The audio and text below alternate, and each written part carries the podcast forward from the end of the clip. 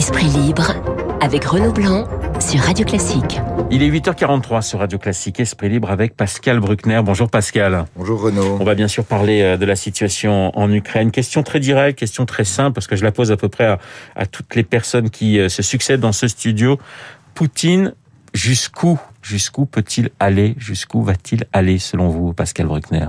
Il ira jusqu'où on le laissera aller car au fond tout est là comme Poutine ne connaît que la force et la violence, euh, s'il a en face de lui une logique de négociation, celle qu'a tenté euh, d'instaurer Emmanuel Macron, il n'en tiendra aucun compte. La seule chose qui le freinera, ce sont des menaces militaires sérieuses, parce qu'on sait que les négociations ont très peu d'effet. C'est un, c'est une goutte d'eau. Les Russes, très intelligemment, ont contourné toutes les sanctions qu'on leur a infligé en 2014.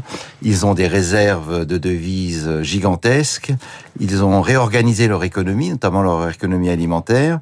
Maintenant, ils commercent avec les Chinois et avec ou avec les, les pays du Moyen-Orient ou avec les pays d'Asie centrale. Et donc, les sanctions, comme l'a dit avec beaucoup de délicatesse l'ambassadeur russe à Stockholm, vos sanctions, on n'en a rien à foutre. C'est, c'est le langage de la Russie, il faut le savoir. Donc, la seule chose qui pourrait faire reculer Poutine, c'est soit des livraisons massives d'armes aux Ukrainiens, encore plus massives que celles qu'on a déjà effectuées, soit une menace directe de l'OTAN d'intervenir dans le conflit. Ce qui se passe, euh, c'est finalement écrit depuis, depuis des années, Pascal Bruckner. Oui, Poutine n'a jamais caché euh, depuis au moins 15 ans que pour lui, la disparition de l'URSS était une catastrophe, que la grande responsable c'était l'Europe, et qu'il allait lui faire payer. Il le dit, il le répète, ce n'est pas un homme qui a menti du tout. Alors il ment dans les négociations entre diplomates, mais il n'a pas menti sur ses intentions. Il veut rétablir la grandeur de, de, de la Russie. Il n'est pas communiste, ce qui d'ailleurs est un avantage pour lui, parce que si le communisme s'est effondré, c'est parce qu'il y a eu une, une chute économique parce que le communisme a été essoufflé face à l'économie capitaliste. Mais là, la Russie a du gaz, c'est une économie de rente, elle est riche, et donc elle peut continuer à poursuivre ses objectifs impérialistes. Et son rêve, c'est de recoloniser les pays baltes, la Pologne, la Roumanie, euh, l'Ukraine bien entendu, la Moldavie, la Géorgie, et, de dicter leur politique à tous les pays qui sont à l'ouest de la, de la frontière ukrainienne. Alors vous parliez des, des sanctions, je vous propose d'écouter euh, Gérard Haro, l'ancien ambassadeur de France aux États-Unis. Il était mon invité il y a quelques minutes. Voilà ce qu'il euh, pense des sanctions et voilà comment il les qualifie les sanctions, j'appelle ça le cache-sexe de l'impuissance, parce que les sanctions, on les contourne rapidement et en général, elles profitent plutôt au pouvoir en place, dans ce cas aux oligarques qui font du trafic, et euh, les victimes en sont toujours les populations. C'est un aveu d'impuissance. Clément Beaune, lui, était sur France Inter, euh, secrétaire d'État aux affaires européennes, euh, sur la crise ukrainienne. Il pense que la réponse est dans la cohésion des Occidentaux face à la Russie. On l'écoute. Vous avez entendu les discours de Vladimir Poutine. C'est un discours très dur, très brutal à l'égard de l'Occident. Et je pense que dans ces cas-là, on le voit dans le débat français, il ne faut pas avoir de doute sur là où sont nos alliances et là où sont nos intérêts. Et mm. pour l'instant, c'est ça qui nous occupe. Envoyer signal de fermeté et être unis entre les 30 ou 35 membres de l'Union européenne, l'Alliance atlantique et nos partenaires les plus proches. Et vous avez le sentiment, Pascal Bruckner, que nous sommes euh, unis? Parce que j'ai l'impression qu'il y a quand même beaucoup de cacophonie dans ces sanctions annoncées. Oui, il y a de la cacophonie. Les Allemands seront toujours du côté de leurs intérêts parce qu'ils ont renoncé à la guerre définitivement. Donc pour eux, ce qui compte, c'est la prospérité et la richesse. Mais vous savez, euh, le président Zelensky, le président ukrainien, était à Munich et a dit aux membres de l'OTAN, bon, vous êtes unis, on est content, vous en faites quoi de votre unité? Qu'est-ce que ça nous fait à nous, Ukrainiens, qui allons peut-être être massacrés par les Russes, que vous soyez unis? Effectivement, à un certain moment, cette euh, union euh, des forces occidentales doit se traduire par des actes concrets. Or, on le sait, l'Europe n'a pas d'armée. Hein. L'Europe est un ventre mou, c'est une union économique. Restent les États-Unis. Malheureusement, l'Amérique est usée aujourd'hui par trop de guerres perdues. Et euh, on voit bien que Joe Biden, face à Poutine, c'est un peu euh, Franklin Roosevelt face à Staline. en 1944 à Yalta. Un vieil homme malade et fatigué qui a cédé aux dictateurs russes de nombreux territoires que l'URSS a avalé. Et effectivement, on ne sent pas Biden dans une position agressive. Il aurait fallu aux États-Unis un Ronald Reagan qui menace les Russes des pires représailles militaires s'ils avançaient. Mais alors, on menace pour ne pas attaquer, mais là, ça n'est même pas, ça n'est même pas rentré dans le discours de Joe Biden, qui est là-dessus évidemment euh, fatigué par les divisions internes de son propre pays. Pascal Bruckner, vous avez le, le sentiment qu'on est en train d'abandonner euh, tranquillement les Ukrainiens? Oui, les Ukrainiens sont seuls. Ils sont seuls. Ils peuvent mener une guerre d'usure, une guerre de partisans comme celle qu'ils ont menée contre les nazis en 1941. Je rappelle que l'Ukraine et la Biélorussie, si on en croit l'historien américain Timothy, Snyder, sont ceux qui ont payé le plus lourd tribut à l'opération Barbarossa, qui a commencé, euh, je crois, en juin 1941, lorsque Hitler a décidé d'attaquer l'URSS.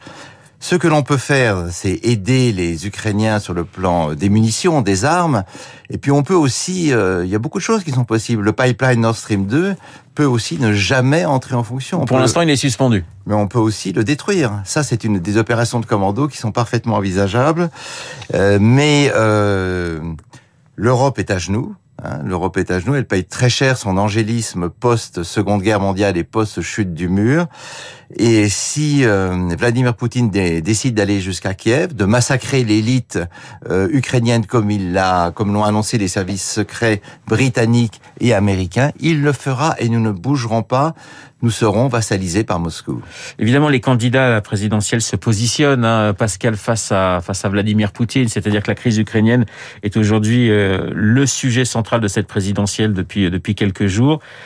Est-ce qu'il y a une ligne de partage qui est assez claire pour vous euh, parmi les, parmi les candidats, parmi la droite et la gauche?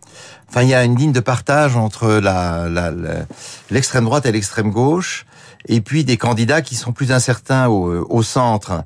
Alors la, la droite française s'est toujours réclamée du général de Gaulle et de sa politique d'équilibre entre l'Est et l'Ouest au moment de la guerre froide.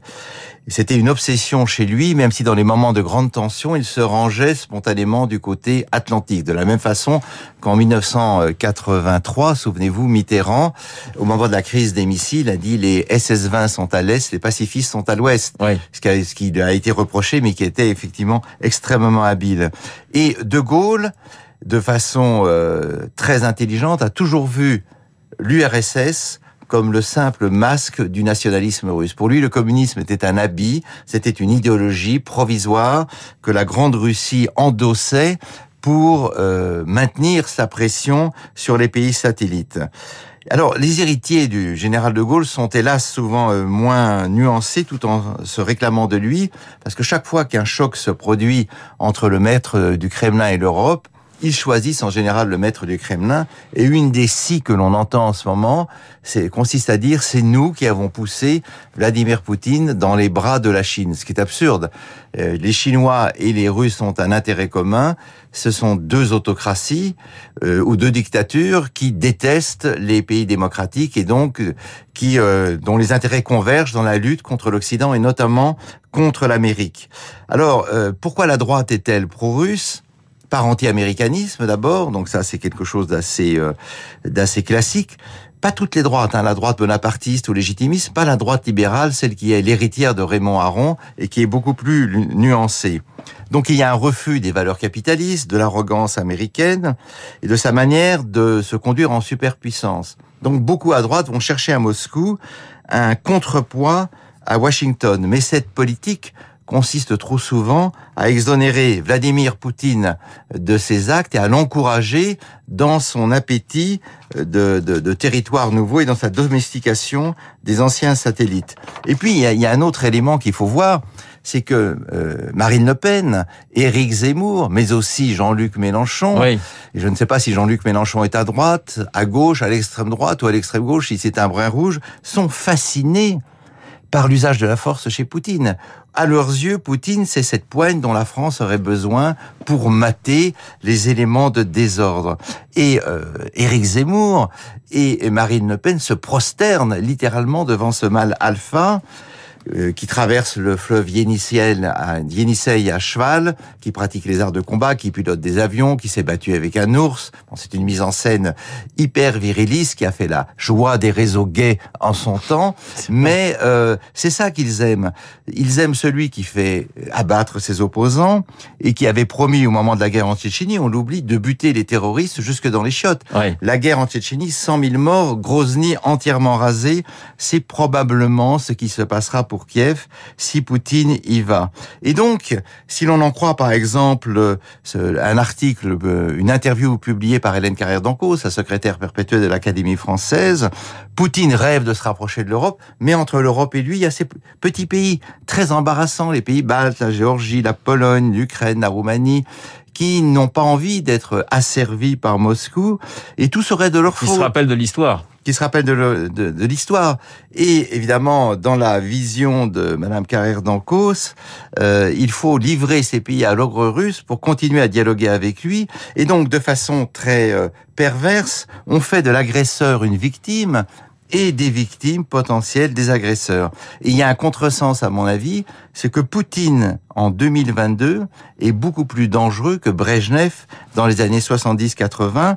Brejnev, euh, qui avait euh, consacré la guerre froide et voulait conserver le statu quo, Poutine veut euh, punir l'Europe, la détruire pays par pays, parce qu'il n'a pas avalé la chute de l'URSS et qu'il est dans la vengeance et dans la violence. Division finalement des candidats à la présidentielle. Donc vous mettez Mélenchon, Zemmour, Le Pen d'un côté, pro-Poutine, et mais on sent quand même de l'embarras hein, chez, chez, chez ces trois euh, chez ces trois candidats depuis euh, depuis quelques heures, depuis quelques jours. Oui, depuis quelques heures, ils, voilà, ils ont une danse de Saint-Guy et ces petits télégraphistes de Moscou me font penser terriblement à ces intellectuels vous n'étiez pas né, euh, Renaud, vous êtes trop jeune, qui dans les années 70, même 80, revenait de Cuba, de la Chine, du Cambodge, et qui disait que le, le, socialisme était un paradis, que la collectivisation forcée était faite pour le bonheur du peuple chinois ou du peuple cambodgien. Et donc, il n'avait pas de mots assez lyriques pour vanter les beautés du socialisme réel. Et eh ben, cette droite, en principe anticommuniste, est vautrée devant un ancien agent du KGB, misère de l'idéologie. Voilà, les intellos qui se sont, c'est vrai, souvent trompés euh, lorsqu'on a parlé euh, d'international et, de politique. Il nous reste un peu plus d'une minute, euh, Pascal, mais il fallait qu'on parle longuement hein, de, l'Ukraine aujourd'hui. Je voudrais qu'on revienne juste en, une minute sur les conséquences du reportage de Roubaix. On a toujours une journaliste qui est sous protection policière, un témoin qui est également sous protection policière.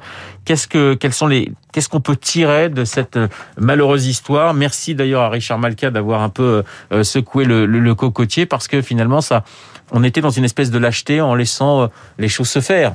Oui, alors d'une part, il y a pour toute une partie de la gauche et de l'extrême gauche, les écologistes, les, néo-féministes, les insoumis, l'islam, c'est la nouvelle force prolétarienne qui va remplacer la classe ouvrière. Donc c'est c'est lui qui incarne désormais la, la contestation du capitalisme. C'est la la première chose. La deuxième leçon à tirer de l'incident de Roubaix, c'est que le désaccord concernant la religion ne se traite plus désormais par un débat public ou par un procès, mais par la mise à mort. C'est la jurisprudence Salman Rushdie, Charlie Hebdo, Samuel Paty à la moindre critique de la religion islamique, vous êtes immédiatement passible d'assassinat ou d'égorgement. Avouons que ce, type de menace réduit les ardeurs les plus militantes. Et puis, troisième chose, il n'y a pas de différence entre le fondamentalisme et le terrorisme. Ce sont deux frères jumeaux qui avancent par des moyens différents. Les, les, les djihadistes sont les législateurs du fait accompli. Et les deux armes de la terreur et de la prédication vont de pair poursuivant le même objectif, la réislamisation des musulmans de France, puis de l'Europe, et par contagion du monde entier. Merci Pascal, Pascal Bruckner, en ce mercredi 23 février. Dans Esprit Libre, je vous souhaite une excellente journée. Il est 8h57. Dans un instant, nous allons retrouver euh, Laurence Gontier pour l'essentiel.